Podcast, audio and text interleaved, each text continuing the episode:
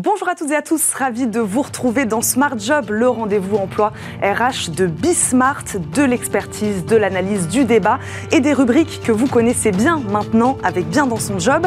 Aujourd'hui, zoom sur ces régions qui attirent de plus en plus les travailleurs. Sans surprise, les grandes métropoles comme Lyon font toujours la course en tête, mais les collectivités rurales ne sont pas en reste. Elles ne manquent pas d'idées pour rendre leur territoire de plus en plus attractif, vous verrez.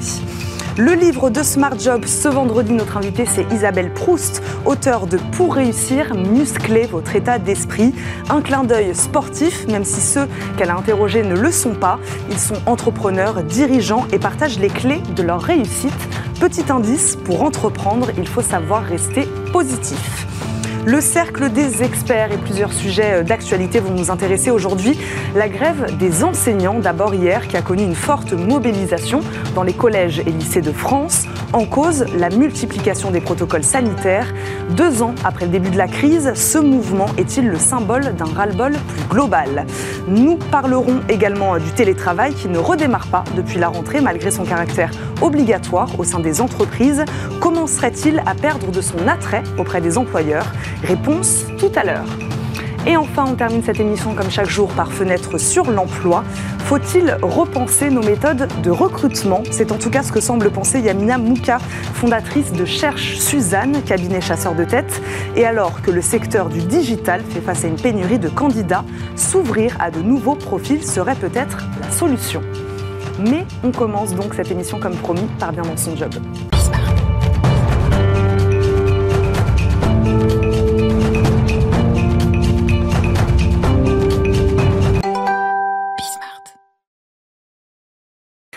Dans son job aujourd'hui, les villes où il fait bon travailler. Le baromètre d'Arthur Lloyd dessine chaque année les contours de la France qui gagne et de celle qui souffre, des villes qui ont su et qui n'ont pas su attirer les talents. Dans ce palmarès de cette vaste étude sur les mobilités, Lyon fait la course en tête, ce qui ne veut pas dire que les plus petites agglomérations ne regorgent pas d'idées, elles aussi, pour rendre leur territoire plus attractif. Sévan Torossian, directeur du département études et recherches d'Arthur Lloyd, spécialiste donc de la recherche immobilière pour les entreprises. Et notre invité, bonjour. Bonjour. Bienvenue sur le plateau de Smart Job. Merci d'être avec nous. Euh, Sévan Torossian, première question. Est-ce que l'île de France, déjà, souffre-t-elle toujours de ces départs importants de salariés, de cadres, comme on l'a dit hein, ces derniers mois? Alors, c'est vrai que euh, depuis euh, ce cette crise, cette pandémie qui a maintenant deux ans euh, déjà, euh, on a vu euh, quand même un, certain nombre de, de, bouleversements. Je crois que la, la crise sanitaire rebat les cartes, mhm. Vraiment. et en termes d'aspiration, en termes de lieu de travail, évidemment avec l'incursion du télétravail. Et donc, le, pendant le, juste après le, la, la pandémie, c'est vrai qu'on a vu un grand mouvement, un exode, notamment de l'Île-de-France vers, vers ce qu'on appelle les régions, la, la province. Euh, c'est quelque chose qui, euh, qui s'est poursuivi. On, on, a encore assez peu de chiffres euh, sur les mouvements de population.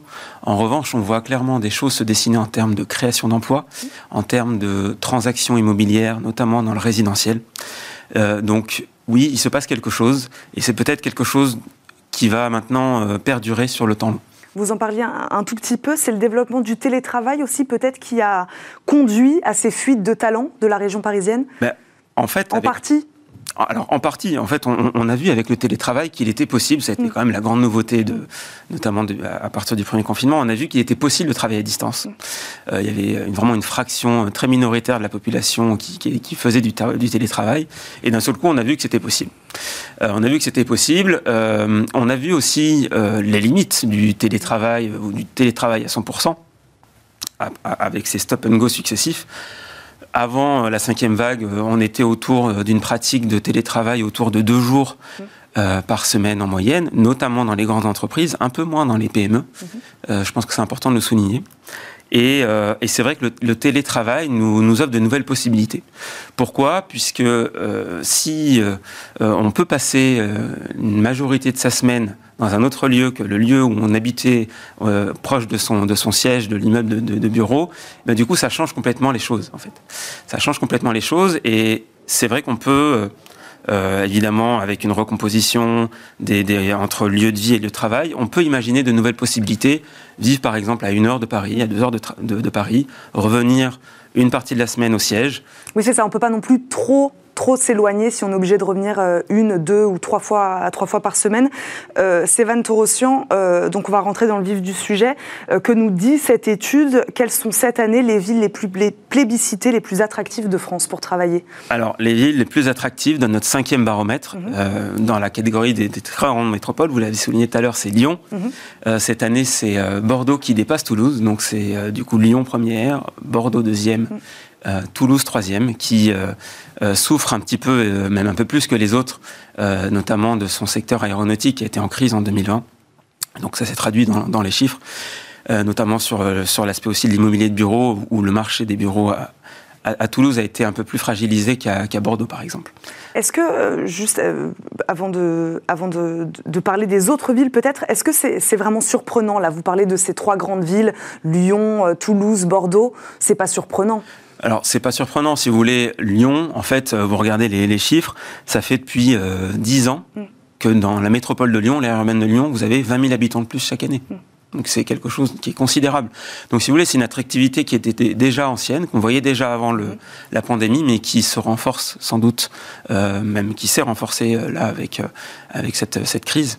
Et, et, et, en fait, ces territoires, ils ont su construire, si vous voulez, les, euh, les conditions qui leur permettent aujourd'hui de renforcer leur attractivité et de capter de nouvelles populations. Bah, Parlez-nous justement, Sévan Torossian, de ces conditions. Quels moyens euh, allouent-ils justement à, l'attractivité de leur territoire? Par quel biais se joue aujourd'hui la course à l'attractivité? Qu'est-ce qu'on, qu'est-ce que fait une ville aujourd'hui pour se rendre attractive? Alors déjà, elle investit, elle investit dans ses infrastructures euh, qui lui permettent, si vous voulez, de construire l'attractivité sur le temps long et de faire croître euh, capter le capital humain, les mhm. talents. C'est quelque chose qui est, je pense, une notion assez importante, puisqu'on est passé euh, dans une économie euh, du tertiaire, où finalement la première ressource, c'est, ce sont les cerveaux, ce sont les, les, les gens, les ressources humaines que, que l'on a pour, pour faire croître nos entreprises. Et ces territoires ont, peut-être un peu avant les autres, compris qu'il fallait mettre beaucoup de moyens pour déjà faire grandir les, les campus, euh, améliorer l'offre de formation. Mhm. Euh, vous, prenez des, euh, des, territoires comme, comme Nantes ou même des territoires de moins d'importance comme Reims. Reims, vous avez le premier campus de Sciences Po à Reims en province. Vous voyez, donc en fait, il y a des territoires qui ont peut-être un peu avant les autres compris qu'il fallait capter le capital humain. Mhm. et ce capital humain, ces talents, ont de plus en plus besoin d'une bonne qualité de vie. Mhm. Et je pense que c'est un, un, détail, c'est un aspect qui est important. C'est intéressant cette notion de qualité de vie. Qu'entend-on aujourd'hui par qualité de vie? Alors plein de choses. La qualité de vie, c'est vrai que c'est une notion assez large. On essaye d'y répondre à travers notre baromètre euh, d'attractivité qu'on a réalisé. Euh, la qualité de vie, c'est euh, d'abord euh, avoir des aménités. Ce qu'on appelle les aménités, ça va être quoi? Une offre culturelle, ça va être finalement des services à la population mhm. que les gens vont rechercher et qui sont nombreux et de qualité. Ça va être aussi évidemment la proximité ou de la montagne ou de la mer, euh, etc. Ça va être l'ensoleillement, mais ça, on a peu de levier quand on est une collectivité locale. Mais voilà, c'est tout un ensemble, euh, c'est aussi le coût du logement. Mhm. Euh, et donc c'est tout un ensemble de facteurs qui font que on, arrive en fait à avoir de, une meilleure qualité de vie dans certains territoires plutôt que dans d'autres. Et je pense vraiment que toutes les opérations d'embellissement, mhm. de restructuration urbaine qu'on a vues dans les territoires, on pourrait citer, on a cité Lyon, mais on pourrait citer Brest, par exemple, avec mhm. ce qui s'est passé sur les Capucins. On pourrait. Qui lui aussi est plutôt bien placé. Hein, oui, Brest est très bien. Oui, Brest arrive pour la première fois, euh, première des métropoles intermédiaires mhm. dans le baromètre Arthur Lloyd, et ça c'est quelque chose vraiment de nouveau, euh, parce qu'il y a eu beaucoup d'efforts qui ont été réalisés sur sur la qualité de vie, mais aussi sur euh, les filières économiques. des filières notamment de, pointe hein, sur l'industrie maritime. Donc euh, il y a beaucoup d'efforts qui ont été réalisés. Un critère qui est intéressant aussi dans votre étude, c'est celui de la résilience. Euh, la résilience à la crise notamment. Qu'est-ce que ça veut dire? Donc on, a calculé les métropoles qui ont euh, plus ou moins bien résisté à cette crise? Alors la, résilience, on, la calcule en termes d'emploi, de création mhm. d'emplois. Et c'est vrai qu'on est dans une situation inédite aujourd'hui où l'Île-de-France, qui est normalement le moteur de l'économie mhm. française, est aujourd'hui en convalescence par rapport au, capital régional. Et ça, c'est quelque chose vraiment de nouveau. Mhm. C'est-à-dire qu'en termes de création d'emplois, en 2021, on a eu plus de création d'emplois, si vous voulez, dans euh, des territoires euh, comme Lyon, comme Bordeaux, comme, comme, euh, comme Lille par exemple aussi, hein, euh, et même sur des territoires de taille plus intermédiaire ou des villes à taille humaine, là où l'Île-de-France n'a pas retrouvé son niveau d'emploi d'avant-crise. Donc c'est quelque chose vraiment de nouveau. Euh, est-ce que ça veut dire que l'Île-de-France n'est plus dynamique N'est plus dynamique, non. Je pense que l'Île-de-France va, va, finir par redémarrer quand le coronavirus sera derrière nous, et on l'espère au plus vite. Mais voilà, l'Île-de-France, c'est aussi des, des, secteurs, des filières comme l'événementiel, comme la culture, comme le tourisme, évidemment. On le sait, ont été les les plus, les qui continuent à Les plus touchés. Mhm. Euh, on, a dit qu'on en parlerait évidemment de ces plus petites agglomérations euh, qui, elles aussi, ont peut-être des choses à, des choses à montrer, euh, notamment aux, travailleurs. Mhm. vous parliez tout à l'heure de la ville de Brest, on peut parler d'encore peut-être plus petites villes. Je crois que vous avez dans votre baromètre une évaluation des encore plus petites agglomérations. Dites-nous les villes peut-être qui sont ressorties de, de, cette étude et qu'est-ce qu'elles ont à apporter justement, ces, ces plus petites villes, elles aussi Alors dans les, dans les métropoles intermédiaires, donc c'était, je vous l'ai dit, Brest, Tours et Clermont-Ferrand. Mhm. Euh, si, par exemple Tours, Tours qui est euh, euh, une métropole, on va dire à taille humaine. vous êtes à une heure de Paris, grosso modo, donc vous avez un bassin d'emploi qui est assez grand, 200 000 emplois mhm. pour pour, euh, pour, pour, Tours. Et surtout, vous avez une qualité de vie qui est très appréciée. Tours se revendique euh, jardin de la France. Vous avez plus de 600 hectares de verdure. Donc c'est quelque chose qui est très apprécié, notamment par, la, par les ménages, par les familles. Euh, je pense que c'est un aspect qui est important.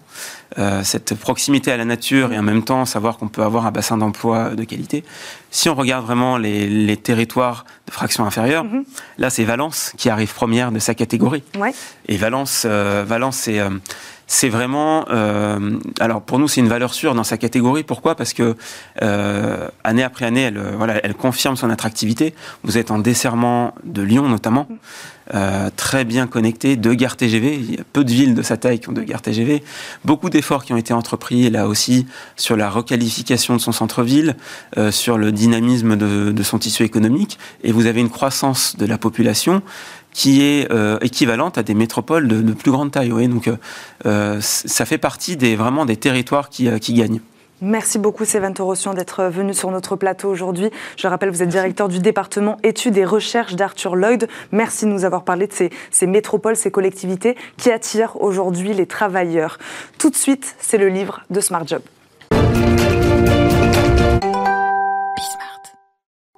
Le livre de Smart Job aujourd'hui s'adresse aux dirigeants, aux cadres, aux managers, aux consultants. L'objectif, les aider à muscler leur état d'esprit. Un clin d'œil au monde du sport. Pour notre invité, c'est simple, il n'y a pas de champion sans un état d'esprit gagnant, pas d'entrepreneur non plus d'ailleurs. C'est pourquoi elle nous livre ce recueil de témoignages. Plus d'une vingtaine d'entrepreneurs lui ont confié les clés de leur réussite. Pour réussir, muscler votre état d'esprit, c'est donc un, un livre aux éditions EMS écrit par Isabelle Proust, qui est également euh, présidente fondatrice euh, de CEO et compagnie. Elle est notre invitée. Bonjour. Bonjour. Bienvenue sur le plateau de Smart Job, Isabelle Proust. Euh, pourquoi cette comparaison d'abord avec le monde du sport Muscler votre état d'esprit?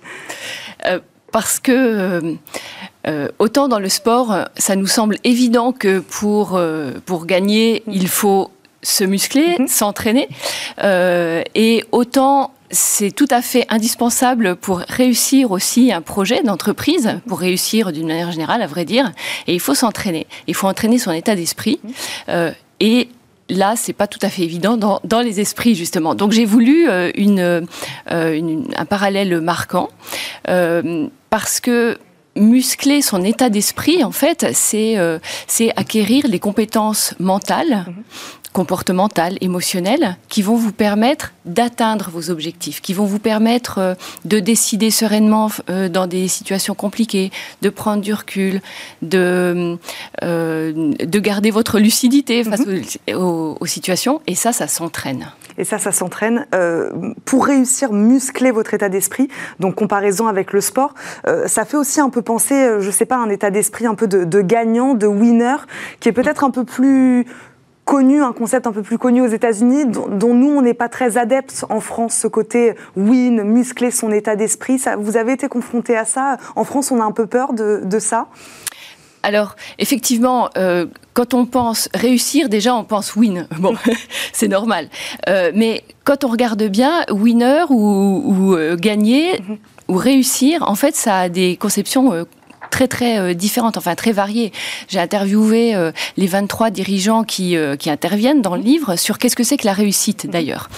et Thierry Marx va nous dire bah, la réussite, c'est ce n'est pas une réussite financière, et d'ailleurs c'est un leurre, et c'est rediffusé. D'autres vont dire, Pierre-Andouard Sterrin, par exemple, il dit c'est atteindre son objectif.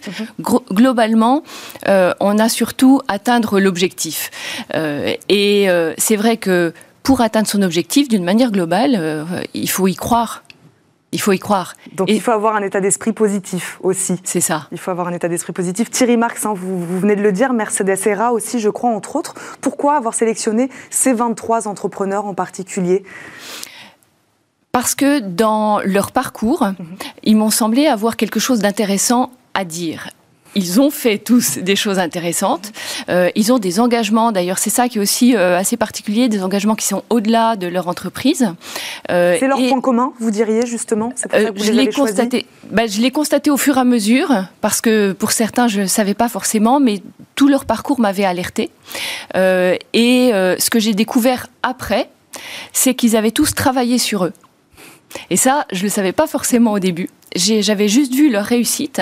Et ce qui m'a finalement conforté dans mon analyse, c'est qu'ils ont tous euh, essayé de comprendre ce qui allait les faire réussir ou ce qui risquait de les bloquer. Et une des questions que j'ai posées à tous, d'ailleurs, c'est euh, quel est le comportement qui a failli vous faire échouer et que vous avez dû changer? Euh, et ça, les dirigeants se prononcent assez rarement là-dessus. Mhm. C'est assez précieux d'avoir ce genre de témoignages d'ailleurs. Une des autres questions, c'était quels sont les comportements qui vous ont fait réussir. Et là, on Plus dur de parler d'échec, c'est ça? Plus dur de parler de ce qui bah potentiellement aurait, aurait pu euh, faire que ça ne marche pas Alors, euh, alors en fait, c'est surtout, en, ressortir des points communs, mm. et c'est là qu'on voit qu'il y a un vrai lien entre l'état d'esprit et la réussite, parce que sur ces 23 dirigeants qui euh, ont des parcours très très différents, euh, eh bien, euh, on a des familles de, de comportements qui sont qui se recouvrent. Euh, donc euh, ça veut dire qu'il y a un lien déjà. Et puis euh, je vous disais qu'ils ont tous travaillé sur eux et identifié quels sont les comportements qui éventuellement risquaient de les bloquer. Mhm. Et ils ont accepté de travailler aussi sur eux et de se remettre en question. pour reprendre Thierry Marx, il a travaillé trois ans sur comment mettre du temps entre l'émotion et l'action. Mhm. Et il me dit en conclusion de l'entretien, si j'avais pas fait ce travail, je n'aurais jamais pu devenir chef d'entreprise. Et là, maintenant, il dirige 800 personnes dans le monde quand même. Donc, lien entre comportement et, réussite, Isabelle Proust. Euh, et vous dites, euh, donc, lien entre peut-être tous ces entrepreneurs aussi. Hein, il, y a des points communs. Quels sont alors ces comportements euh, qui reviennent souvent, ces comportements qui nous amènent à la réussite et qui paraissent donc, selon vous, peut-être indispensables même à la réussite? Quels sont-ils ces comportements? Alors, vous, il, y en a, il y en a plusieurs, et euh, je les ai synthétisés euh, en cinq. Mhm. Euh, peut-être pour pas dévoiler tout le livre, je vais vous laisser un peu de suspense, mais je peux vous en donner quelques-uns. je vous ai parlé du travail sur soi. Mhm. J'ai appelé l'organisation de soi, mhm. c'est-à-dire comment on arrive à se créer une structure émotionnelle forte. comment on arrive à, à se structurer en tant que personne, en fait, pour définir un cap et tenir ce cap et, ça, c'est ça, c'est euh, fondamental quand on est entrepreneur. Euh, comment on arrive à, être suffisamment solide pour euh, savoir où l'on va, mais suffisamment flexible pour savoir s'adapter, mhm. pour pouvoir prendre des conseils et pour recevoir des conseils les appliquer. il faut être solide. Mhm. Et donc là-dessus, muscler son état d'esprit, ça intervient de manière évidente vous avez aussi un autre comportement, et le premier comportement qu'ils ont cité, que beaucoup ont cité, c'est la curiosité. Et on n'en parle pas souvent, ou en tout cas pas dans ces termes. Euh, euh, Frédéric Jousset, qui a cofondé WebHelp, que j'ai interviewé aussi, euh, qui, en, 20 ans, avec Olivier Duas, ont amené WebHelp à, à 2 milliards, plus de 2 milliards de chiffre d'affaires quand même. Il me dit, les trois comportements qui m'ont fait réussir, c'est la curiosité, l'ambition et l'énergie. Et il me dit dans cet ordre. Mhm. donc, chacun a, a, des comportements sur lesquels il va plus ou moins jouer, parce qu'en fonction de la taille de l'entreprise, il y a des startups. Certains sont propres à leur histoire de vie aussi, à leur entreprise, comme vous dites, au secteur dans lequel ils sont aussi, mm. aussi concernés. Comment donc, euh, donc ce comportement, il peut se travailler oui on l'a, il se travaille. Euh, c'est ce que vous essayez aussi de montrer aujourd'hui aux managers, c'est-à-dire, on parle beaucoup en ce moment de soft skills, de ces compétences comportementales qu'il faut absolument avoir pour évoluer dans le monde professionnel. Mm. C'est euh, donc c'est important de savoir, c'est à ça que ça, sert aussi, c'est euh, savoir les identifier et leur montrer comment on les travaille. C'est ça. Vous avez tout à fait raison. C'est ça. C'est comment on peut acquérir mm. l'état d'esprit et les comportements. et c'est ce que je montre dans le livre. En fait, la particularité du livre, c'est que je pars de l'expérience, mm. bon, mon expérience d'une vingtaine d'années de dirigeante et de conseil de dirigeants, et aussi de l'expérience des 23 entrepreneurs, pour que ce soit très concret, très illustré, que les dirigeants puissent s'y retrouver, euh, et que ça leur parle. Mm. Il y a l'effet miroir qui est intéressant, et puis euh, c'est aussi euh, comment on y arrive, mm. parce qu'une fois qu'on a la cible de ce qu'on doit faire, quels sont les comportements pour réussir, et quels sont les comportements adaptés pour réussir, c'est comment j'adapte mon mhm. comportement moi-même. Et donc euh, là, c'est tout un travail et c'est ce que nous apporte, c'est ce que nous permettent de, travailler aussi les neurosciences. Mhm. C'est la neuroplasticité en fait Qu'est-ce qui fait que dans, euh, euh, dans, dans ma manière de voir les choses, je vais pouvoir la considérer et la reconfigurer grâce à la répétition pour que de nouveaux schémas mentaux en mhm. fait remplacent les, anciens qui me desservent et comment je fais pour que cela soit remplacé par des schémas mentaux et des nouveaux comportements qui me servent et qui me permettent d'atteindre mon objectif? Et ça c'est votre travail aussi dans ce livre Isabelle Proust parce qu'en effet donc il y a cette partie témoignage et puis vous vous aidez justement à, à, rassembler tout ça, à bien analyser et à en construire et à en sortir euh, et à en sortir quelque chose de ces témoignages. Ma dernière question, il nous reste quelques secondes. Euh, est-ce que vous constatez euh, une rupture peut-être ou des comportements différents chez la jeune génération d'entrepreneurs? Est-ce est-ce qu'on voit des différences entre peut-être les plus âgés ou les plus jeunes? Alors, j'ai interviewé effectivement des, des, plus jeunes entrepreneurs, start-up. Euh, écoutez, euh, ils m'ont tous parlé de persévérance, quand même. Euh, je pense qu'il y a quand même un fond mhm. qui est que si vous voulez vraiment réussir, vous avez besoin de travailler, que ce soit sur vous ou bien globalement, et, ça, quelles que soient les générations. Et ce que j'explique dans le livre, c'est comment on y arrive justement. Mhm. Donc, quelles sont les méthodes pour s'approprier tout ça et, et construire sa stratégie de succès. C'est donc dans Pour réussir, muscler votre état d'esprit, 23 entrepreneurs qui livrent les clés de leur réussite. Merci beaucoup Isabelle Proust d'avoir été avec nous. Vous êtes donc auteur de ce livre, également présidente fondatrice de CEO et compagnie. Merci beaucoup de nous avoir accompagnés. Euh, tout de suite, euh, dans quelques instants, pardon, le cercle des experts, on ouvrira trois dossiers. Aujourd'hui, euh, celui qu'on appelle déjà le jeudi noir dans les écoles, collèges et lycées. Après deux ans de crise sanitaire et deux ans d'ajustement de l'école aux vagues successives de Covid-19, le personnel enseignant a manifestement dépassé son seuil d'acceptation.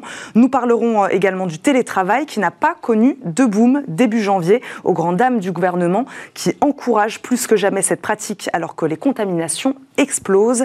Et enfin, nous finirons par un focus sur les nouvelles attentes des salariés.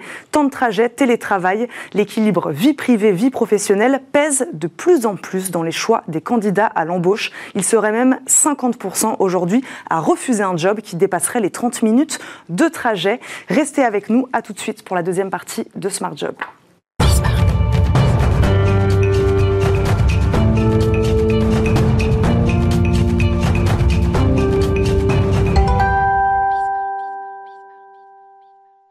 De retour dans Smart Job, le cercle des experts et pour débattre et décrypter l'actualité du moment, nos trois invités aujourd'hui sont Christian Bogos, cofondateur du cabinet de conseil Les Temps Nouveaux. Bonjour. Merci beaucoup de nous accompagner. Bonjour. Christine Duroux nous accompagne également, senior partner chez Kea Partners et vice-présidente également d'entreprise et progrès. Bonjour. Bonjour. Bienvenue sur le plateau de Smart Job. Et Jean-Claude Beaujour, avocat international en droit des affaires et vice-président évidemment de France Amérique, est également avec nous. Bonjour. Bonjour. Merci d'être là tous les trois. on commence par ce qui a marqué indéniablement l'actualité de la semaine, la grève des enseignants. Hier, tous les syndicats avaient appelé à la grève dans les écoles, les collèges et les lycées pour protester contre la valse des protocoles sanitaires. Ils dénoncent depuis la rentrée une pagaille indescriptible dans les établissements scolaires où les mesures pour endiguer les contaminations ne cessent de se succéder. Euh, Jean-Claude Beaujour, euh, ont-ils indéniablement été prévenus trop tard du nouveau protocole sanitaire? Certains euh, disent qu'ils ont été prévenus le lundi matin, lundi de la rentrée. Alors il est évident qu'il n'y a pas seulement cette prévention. Depuis le début de la crise, ce qui est reproché au, au gouvernement, c'est vrai que c'est d'annoncer des mesures qui se succèdent, mais nos concitoyens, donc là des enseignants comme cette grève d'hier, mhm. n'ont pas eu le temps de se préparer parce qu'en réalité, on voit bien que la crise, on, on lui, on, court après cette crise sanitaire. Donc ça, ça n'est pas, je ne pense pas que le, le ministre de, de l'Éducation ait voulu mal faire. Malheureusement, ce sont des décisions qui sont prises par une administration et qui oublie que de temps en temps, il faut un peu d'organisation, il faut un peu de compréhension. Les mesures sont extrêmement complexes euh, et puis euh, la logistique ne suit pas euh, correctement. Vous avez pu voir les queues, la multiplication de, de, de, de, mesures qui sont prises. On, on, oublie qu'il y a des enfants mhm. et ces enfants ont besoin de, s'adapter. On, on, sait que cette situation peut créer des, des dysfonctionnements, des ruptures dans l'apprentissage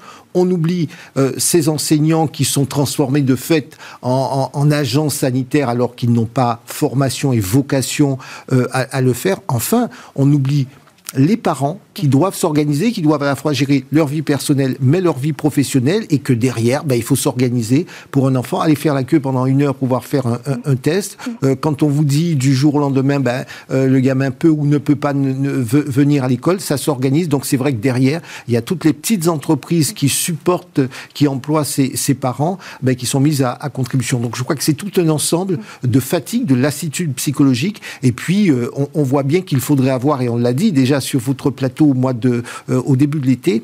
Euh, ce qu'on attend du gouvernement, euh, c'est qu'il y ait une vision à plus long terme, parce qu'on sait qu'on ne reviendra pas à un système ancien. On sait que le télétravail, il faudra le mettre en place. On sait un certain nombre de choses, et c'est peut-être là où il aurait fallu que le gouvernement fasse plus de pédagogie et qu'on prenne le temps d'expliquer encore et encore. Et c'est intéressant ce que vous disiez sur les parents d'élèves qui ont rejoint hein, la manifestation et le mouvement pour la première fois, la ah, FCPE. Absolument, la problématique est, la même. Enfin, on se, les, hmm. nous sommes tous parents, on sait à mm. quel point c'est compliqué. Un enfant petit, vous ne pouvez pas lui dire débrouille-toi aujourd'hui. Donc il faut euh, prendre cela en considération. Et c'est vrai que le, le, le, ministre a peut-être oublié qu'il ne suffit pas mm.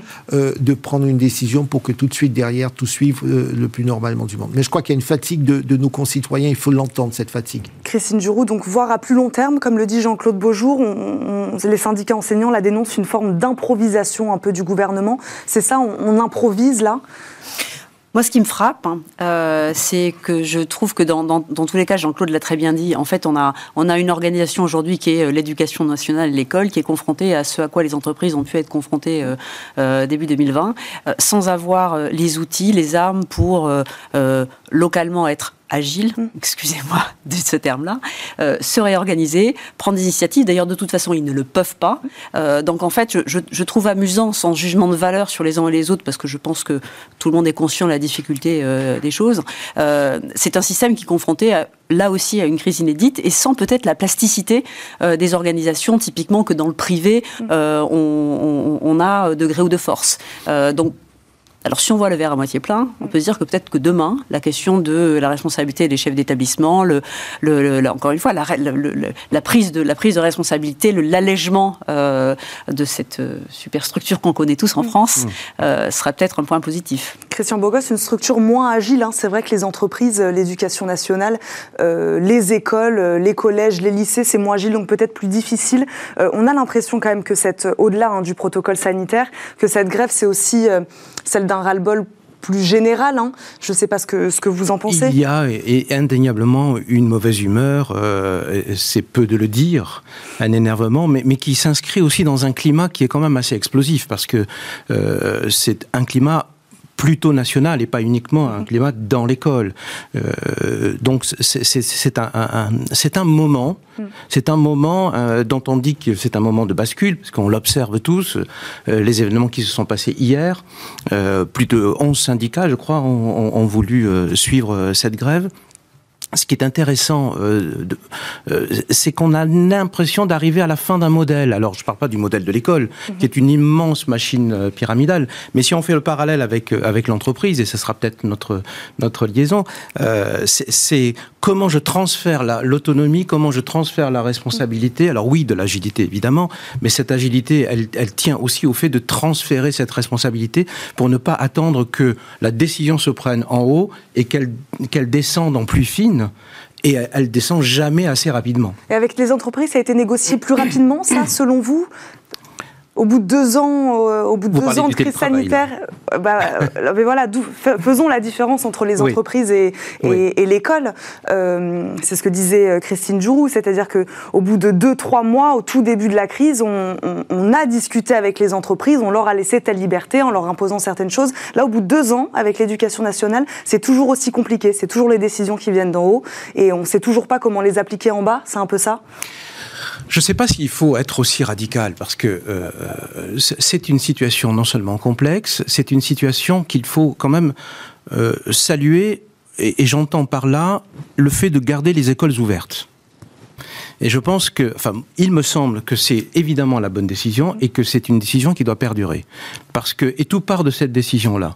À partir du moment où on laisse, euh, on décide de laisser les écoles ouvertes avec l'ensemble euh, de, de, cette organisation euh, nationale, ça, devient très compliqué de réagir au jour le jour. Mhm. et, et, tout le problème, tout le problème est là, évidemment. Et puis, et puis, et puis vous avez la, la, différence avec le monde de l'entreprise, parce qu'avec le monde de l'entreprise, ça n'est pas tout aussi facile. Mhm. Avec le, quand vous gérez des adultes, c'est une chose, mais quand vous avez tout d'abord des enfants mmh. euh, mmh. qui sont pas les plus à risque, donc vous posez des questions, les enfants ne sont pas autonomes.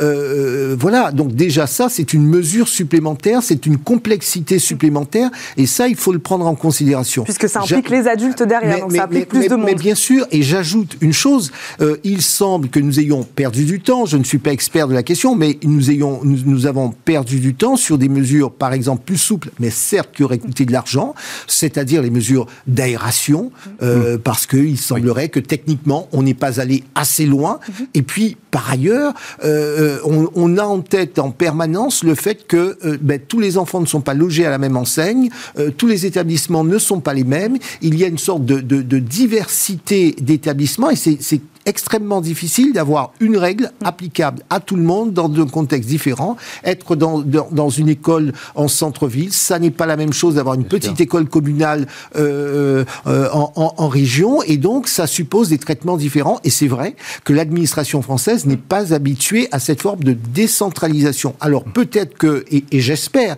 qu'on prendra en considération le fait que désormais, aujourd'hui c'est euh, c'est le risque sanitaire, demain ça pourrait être autre chose. Mm-hmm. C'est vrai que là où peut-être le message d'espoir qui pourrait être envoyé au monde éducatif mhm. et aux parents, c'est que le gouvernement doit, me semble-t-il, réfléchir à l'avenir, à la manière dont on doit gérer mhm plus sur le long terme ce type de situation pour ne pas attendre qu'à la dernière minute, on prenne des décisions qui, dont on a le sentiment qu'on peut pas très bien les, les, les, appliquer de manière instantanée. Et donc, on est perdu parce que là encore, les enseignants ont le sentiment d'être perdus. Moi, j'ai eu une, une, une belle-sœur enseignante au téléphone. Elle me dit c'est extrêmement complexe parce que d'un enseignant, d'un établissement, euh, d'une région, tout cela est compliqué à mettre en œuvre. Christine Duroux, c'est une grève donc peut-être aussi contre la complexité, c'est ce que dit euh, Jean-Claude Beaujour, c'est un peu complexe tout ça. Euh, des administrations qui pondent des protocoles sanitaires euh, dont on ne comprend pas des fois très bien comment les mettre en place. C'est aussi un peu une grève contre la complexité administrative. Je ne sais pas, parce que je pense que l'éducation nationale est largement, largement habituée à ça. Euh, je pense qu'en tout état de cause, c'est un mouvement euh, euh, qui, qui, dit qu'à un moment donné, il faut peut-être laisser localement un certain nombre d'initiatives, qui a un petit peu de bon sens à mettre, tout ça, à mettre dans tout ça, et dans un univers qui, comme on le dit, est, est, peu habitué à cette forme de, de, réactivité, parce que extrêmement mm. conduit par des protocoles, des textes, des, circulaires. Des textes, des circulaires. et là, vraiment, on a un choc des cultures. Christian Bogos, oui, c'est pas si facile que ça d'adapter. C'est toujours le problème. On, on, essaie de donner un cadre réglementaire commun, et puis après, il faut s'adapter en fonction des écoles, en fonction des territoires. C'est ça aussi qui rend difficile, de la même manière que Oui. pour les entreprises d'ailleurs, les plus sûr. petites entreprises, les plus grosses structures. C'est ça qui rend la tâche aussi compliquée. Absolument, absolument. Et, et- et si, si on parle des, grandes entreprises, puisque vous faites le parallèle euh, avec, avec ça, le, le, le vrai sujet désormais euh, qui est à l'ordre du jour de tous les comités exécutifs, c'est- euh, l'automatisation, mais l'automisation aussi. Euh, rendre, re- remettre de la responsabilité au bon niveau, remettre de la confiance aussi au bon niveau. C'est ce qui va faire que les décisions vont s'accélérer, parce que euh, les gens ne vont pas attendre la décision, mais elle sera peut-être anticipée, mais en mettant la responsabilité au bon niveau. Dans l'échelle euh, de l'entreprise et surtout si elle est distribuée sur tout le territoire, l'entreprise, j'entends, euh, l'action est beaucoup plus immédiate et l'action elle est beaucoup plus sur mesure. Pour m'en dire juste, on, on parlera d'autre chose juste après, Jean-Claude Beaujour, sur, cette, sur ce concept de confiance. La confiance, elle est un peu brisée là, on sent. Oui, alors la confiance est brisée beaucoup parce que la parole publique, mais de fait parce que c'était une situation inédite et puis parce qu'il y a eu des hésitations, la parole publique a, a vacillé à plusieurs reprises. Le Premier ministre, souvenez-vous, nous a dit si vous êtes vacciné, si tout le monde est vacciné, tout ira bien. Après, on nous dit il faut un- une troisième, euh, une troisième injonction. Et puis finalement, on nous dit ça n'est pas suffisant pour se déplacer d'un point à un autre. Parfois, il faut en plus des vaccins, il faut un, un- un test négatif. Donc c'est vrai qu'on peut comprendre nos concitoyens. Cela étant, je pense que là où il faut qu'on se dirige désormais, c'est de se demander pour l'avenir, mais vraiment pour l'avenir, comment est-ce qu'on va s'organiser dans ce type de situation et permettre qu'il y ait une, une réflexion, un dialogue, y compris avec ceux qui sont concernés. Si on prend très rapidement un court, euh, exemple, vous avez des mesures euh, en France qui sont prises euh, dans les zones à, à- à risque de tremblement de terre. Mais Partout, on ne risque pas un tremblement de terre. Mais qu'est-ce qui se passe? C'est qu'il y a des règles générales, et puis localement, chaque région voit ici ou là, est-ce qu'il y a un risque de tremblement de terre? Est-ce qu'il y a un risque d'éboulement? Comment est-ce que je m'organise? Comment est-ce que géographiquement, j'organise l'évacuation? Et, et c'est cela. Et, et- et tant que les uns et les autres, ceux qui sont concernés, chacun d'entre nous, tant qu'on n'a pas le sentiment qu'on est, euh, on est écouté, on est regardé, on est entendu sur les mesures concrètes qu'on propose de prendre en cas de, de risque, et on est bien d'accord, c'est, ça sert à protéger les concitoyens, donc il n'y a pas de mauvaise volonté, il y a simplement le besoin de comprendre. Vous savez, d'une manière générale, et je pense que mes, mes collègues du plateau seront complètement d'accord, euh, lorsqu'il y a un sujet, je pense qu'il faut faire débat, il faut réfléchir ensemble et, et faire en sorte que la solution émerge. Il faut que le corps social s'approprie les mesures qui seront, les grandes mesures, je ne parle pas dans les, mais les grandes mesures qui seront, qui seront prises, tant que le corps social ne s'appropriera pas les, les, les, les mesures qui doivent être prises dans ce type de situation, il aura, ce corps social, le sentiment d'être complètement largué. Et pour se l'approprier, il faut qu'il fasse aussi partie de la, de la solution. Et... Oui, de la réflexion. La qui- réflexion. qui- absolument. Euh, autre sujet donc qui fait lui aussi l'actualité, pas de boom de télétravail depuis la rentrée. Il est en effet obligatoire, hein, trois jours par semaine pour ceux qui le peuvent, mais certaines entreprises ne jouent pas le jeu. C'est ce que montre le dernier sondage réalisé par Harris Interactive pour le ministère du Travail. Christine Duroux, euh, comment expliquer que le télétravail faiblisse au moment justement où le gouvernement le rend obligatoire? Oui, alors Un déjà- peu déjà- paradoxal.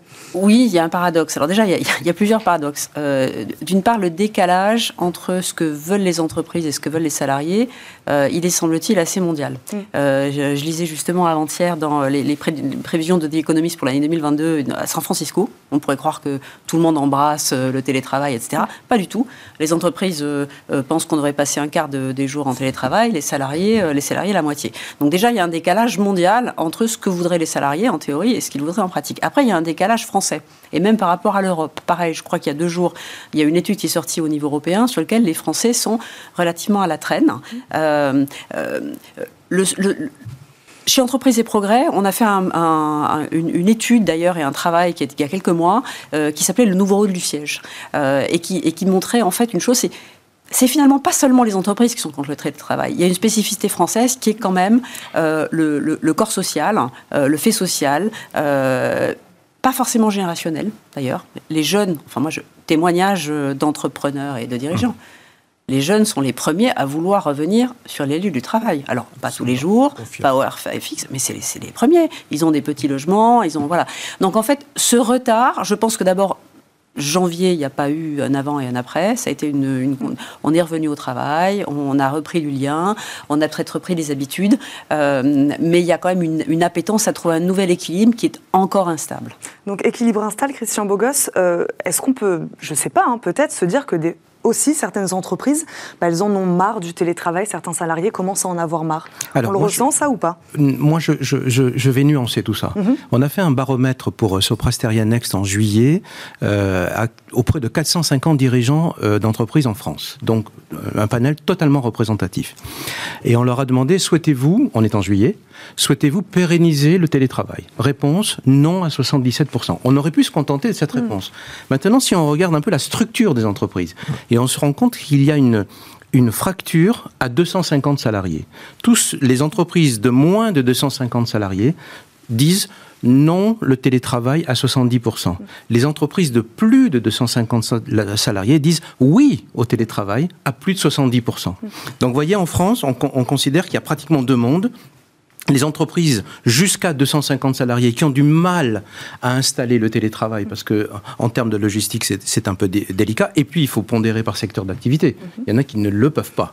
Et au-delà de 250 euh, salariés, il y a un plébiscite quand même pour le télétravail. C'est pour ça que le, sondage de Harris Interactive, moi je le nuancerai parce qu'il mm. dit quand même 60% de ceux qui peuvent faire du télétravail le font. 60%.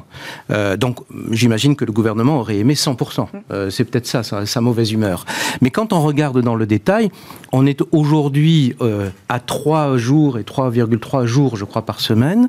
À, à l'époque, on était plutôt autour de 2 jours.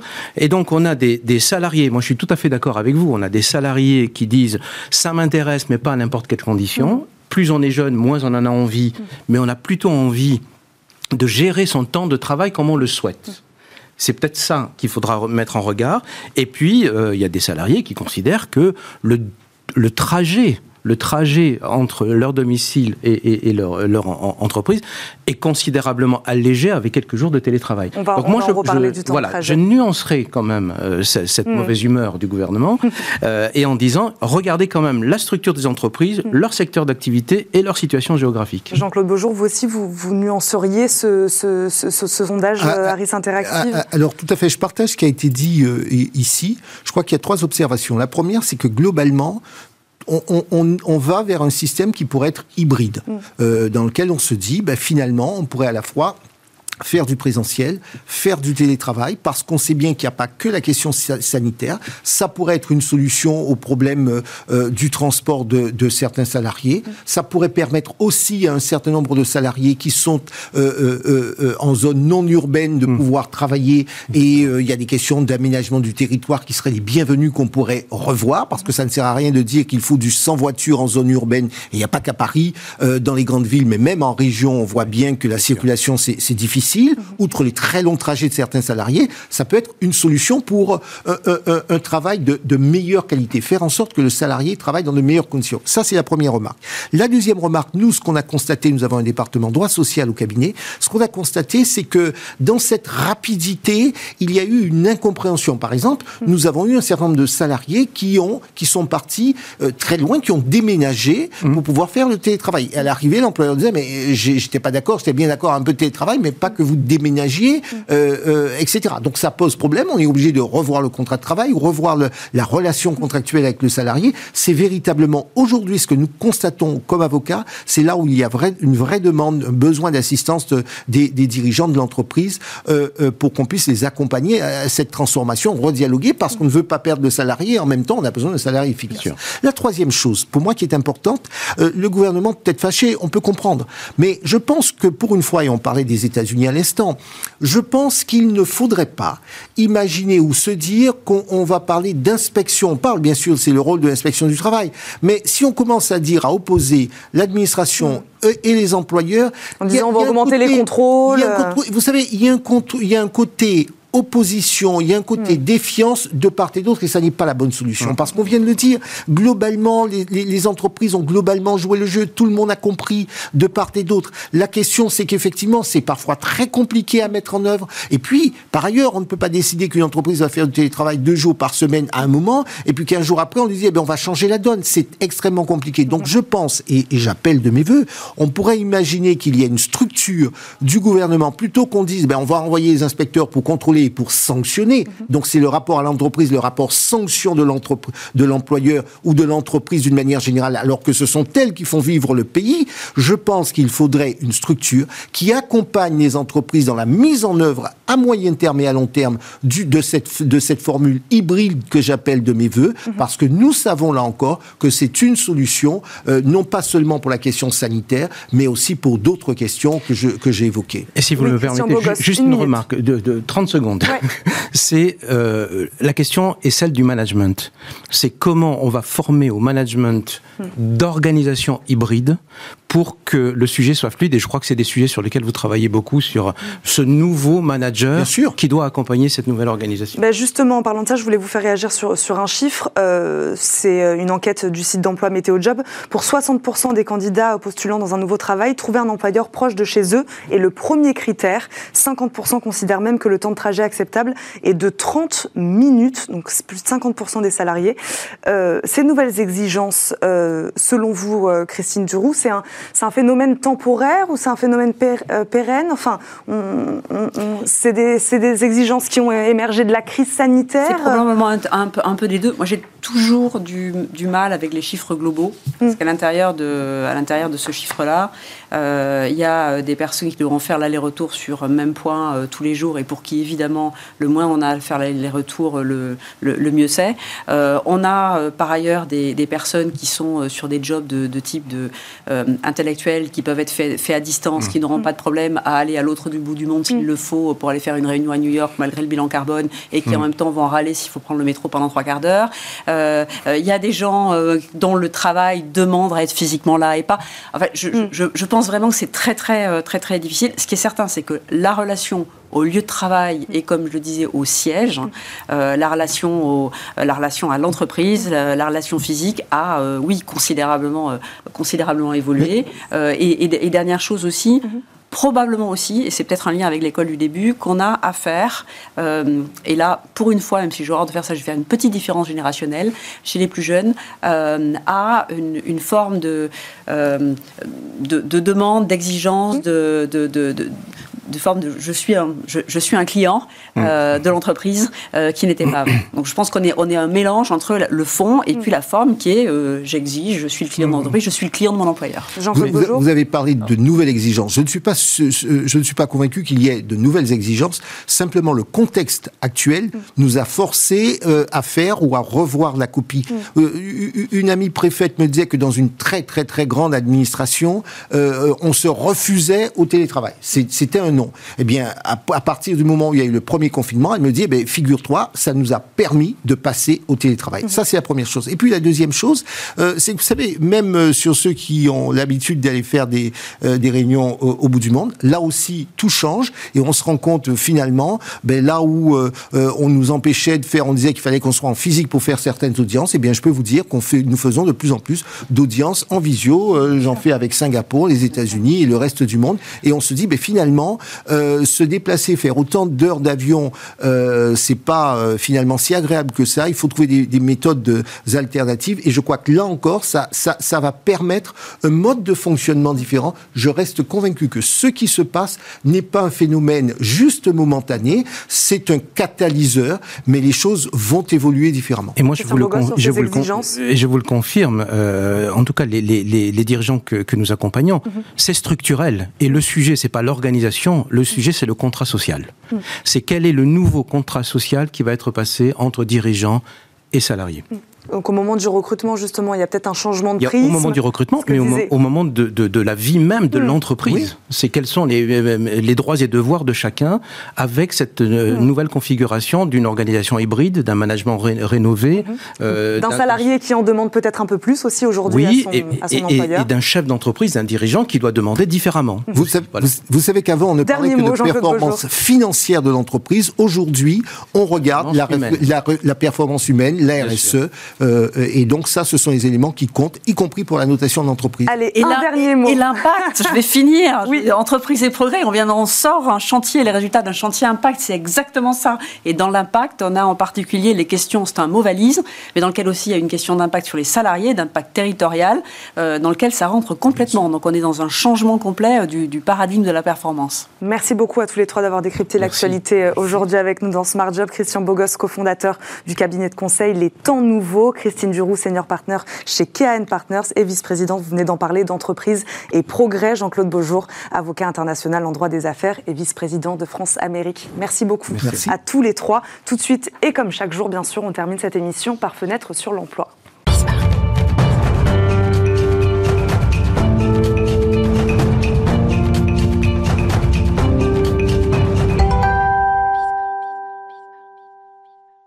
Fenêtre sur l'emploi aujourd'hui, le secteur du digital, comme un très grand nombre de secteurs, fait face à une pénurie de candidats.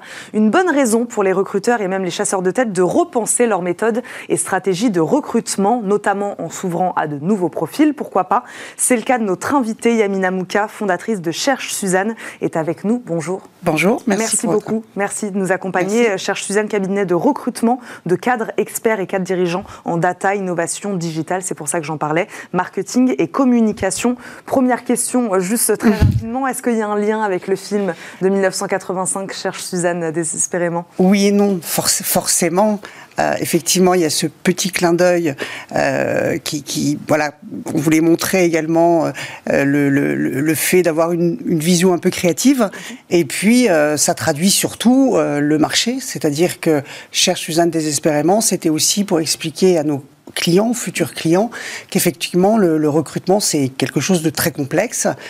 Alors voilà, le cabinet existe depuis 18 ans. Les clients et les candidats ont fini par nous appeler Cher Suzanne. Donc, on a fini également par s'appeler euh, Cher Suzanne. Mais je pense que, voilà, peut-être qu'on devrait garder le désespérément puisque le, marché du recrutement est assez, assez complexe, assez tendu en ce moment. Ouais, c'est ce que je disais, le secteur du digital, hein, notamment, qui souffre beaucoup de, la pénurie de talents. Euh, à quel niveau l'évaluez-vous, cette pénurie? Enfin, vous, comment vous, vous ressentez la chose? Déjà, il faut partir du principe qu'on euh, est dans dans une phase au niveau des cadres, et on l'a vu effectivement avec les derniers chiffres euh, euh, du ministère du Travail, euh, plus 5% pour l'emploi des cadres, il faut partir déjà du principe que nous sommes dans une phase de plein emploi. Mmh. Alors ce plein emploi, il existait déjà avant la crise du Covid, parce que mhm. le Covid n'explique pas tout. Donc c'était déjà, c'était déjà assez euh, amorcé. Euh, et c'est vrai qu'aujourd'hui, euh, on est dans une, dans une situation où recruter, c'est comme partir en guerre. Donc ça veut dire... ça veut dire Vous partez en guerre pour vos entreprises clientes qui ont besoin de candidats. C'est comment je construis la meilleure stratégie mhm pour donner, déjà pour trouver le bon candidat, mhm. quand je dis candidat ou candidate, hein, bien entendu, et comment je fais pour le faire venir dans l'entreprise. Et c'est vrai que euh, la, je dirais que la, la bataille, elle se situe, en fait, elle se situe au, niveau de beaucoup d'offres mhm. et peu de candidats. Et finalement, toutes les entreprises recherchent les mêmes candidats. Mhm. Et donc, se crée un phénomène, effectivement, extrêmement de tension très très forte, ce qui fait que, voilà, aujourd'hui, euh, euh, effectivement, euh, recruter, c'est partir en guerre. Donc, vous, qu'est-ce que vous faites alors avec Cherche Suzanne? Vous, justement, vous essayez de convaincre les entreprises? Vous vous êtes déjà vous-même, d'ailleurs, peut-être convaincu qu'il fallait changer de méthode de recrutement, s'ouvrir peut-être à de nouveaux profils. Et après, il faut aller convaincre aussi les entreprises de faire de même. Comment ça marche? Alors, pardon de, dire ça, mais euh, l'ADN de Cher Suzanne, dès le départ, ça a été mm. euh, s'ouvrir à tous les profils, avoir une vision assez large. On a effectivement un cabinet de chasse de tête et je crois que le, métier de chasse de tête n'a jamais eu autant de, sens qu'aujourd'hui. Euh, donc ça, c'est un, un, point important. Le deuxième point important, c'est quelle expérience vous allez faire vivre aux candidats. Et, et, dès le départ, c'était également dans notre charte quand avec mes associés, on a monté ce, ce cabinet, c'était de dire un candidat est un client. Mmh. Donc il faut le traiter comme un client il y a du respect. Euh, on n'est pas très, euh, on, essaie de casser ces codes recruteur à recruter, mm. ce qui n'a pas de sens mm-hmm. objectivement. On, est dans voilà dans un monde professionnel et l'idée c'est euh, de pouvoir voilà pouvoir avoir un échange d'égal à égal avec les candidats. Donc ça c'est c'est un, point important. Le deuxième point c'est qu'on est des spécialistes. Mm. Et donc forcément, on a une légitimité vis-à-vis des candidats parce que euh, ce sont des métiers que l'on connaît et on a cette même légitimité vis-à-vis de nos clients. Donc vous êtes toujours ouvert donc à ces, à ces nouveaux profils. Euh, vous croyez vous hein, vraiment, je crois, en, la force de la personnalité plus des fois que celle euh, du CV. pour quelles raisons et peut-être pour quelles raisons encore plus dans, dans ces secteurs-là du, du, du digital? Alors je pense que dans un contexte où euh, les entreprises sont en pleine mutation, en pleine transformation, euh, le talent, recruter des talents, c'est la capacité à aller chercher des profils qui, qui, euh, qui vont être capables euh, d'avoir cette vision, c'est-à-dire qui vont être capables justement d'être dans un modèle de transformation. Mhm. Euh, on n'est plus du tout sur le modèle, on prend un job pour et, et, on fait, enfin, j'allais dire, on, on, fait sa fiche de poste, etc. Là, l'idée, c'est vraiment d'évoluer, de s'adapter. Bah, c'est surtout qu'il faut partir du principe que notre métier, certainement, dans quelques années, on le fera différemment.